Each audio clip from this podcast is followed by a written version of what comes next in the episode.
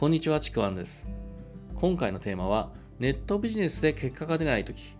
そんな風に悩むときに見直すべき3つのポイントというテーマでお送りします。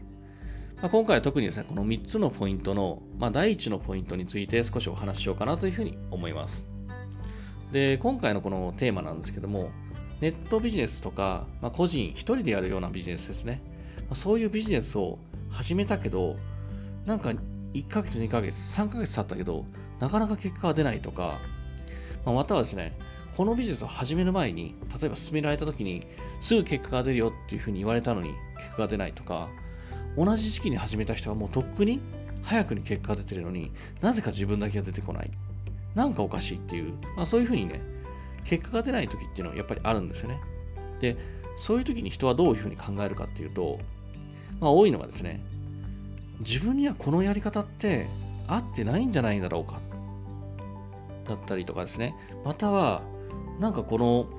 もうちょっとちゃんとしっかり教えてくれないからできないんじゃないかとか。なんか使ってる例えば何かツールを使ってたりしたらなんかツールのこれがなんかいまいち使えないとかね。なんかこうこの結果が出ない理由をいろいろ考えちゃうんですね。で考えるときにあの結構なんだろう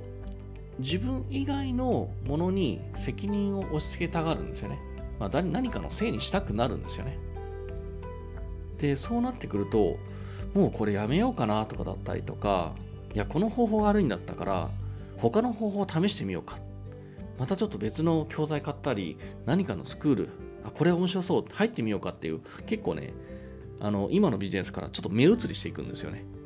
で、なんか新しい情報を探そうとするんですよ。で、こういう状況って、まあ、結構ですね、ネットビジネスを始めて、まあ、1ヶ月ぐらいとか結果が出ないとか、もちろんまあ3ヶ月で結果が出ないとか、まあ、そういう時点ですね、結構多く出てくる悩みなんですよね。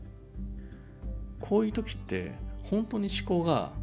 すごいネガティブになっていくんですよね。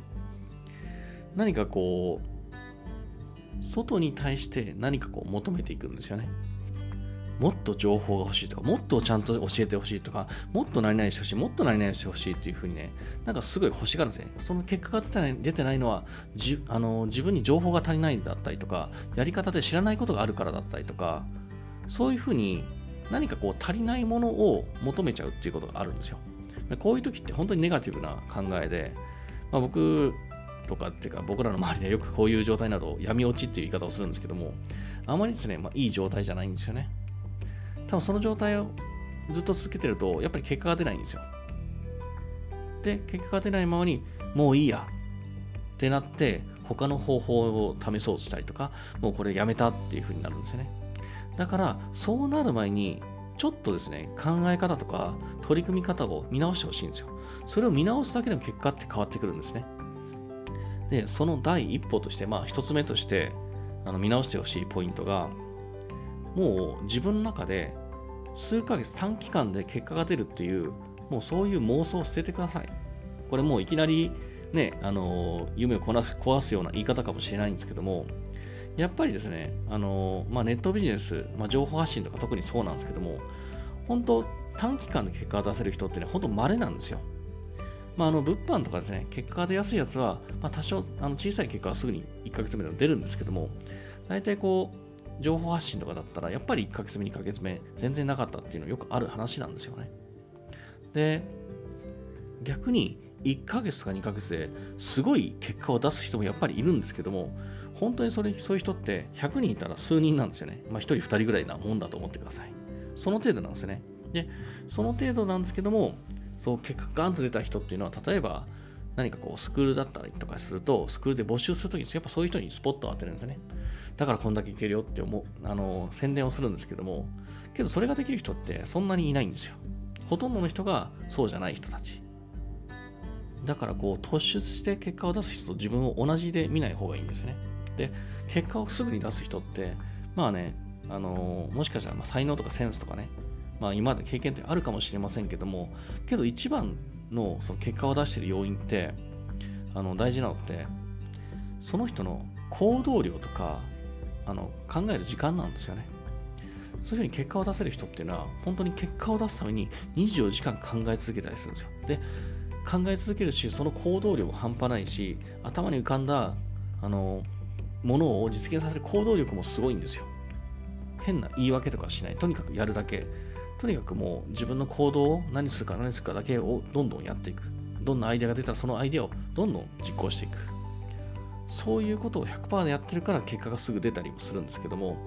ただもうはっきり言ってしまうと、それそんな風にできる人ってあまりいないんですよね。普通の人って、通常の人は、まあそれができないんですよ。24時間そのことを考え続けてもなければ、アイデアが頭に浮かんでも、なかなか行動力って伴わなかったりするんですよね。で、だけど、じゃあ今からそのぐらいやりますって言っても、多分できないんですよね。で、なんでかっていうと、多分結果が出今まで2ヶ月、3ヶ月結果が出てない人って、これをやる、そのビジネスをやる前は、すごくやる気だったと思うんですよ。こんだけ行動しようとか、1日もう4時間、5時間、6時間、10時間行動しようとかでね、いろんなことを頭で思ったはずなんですよ。で、思ってたはずなのに、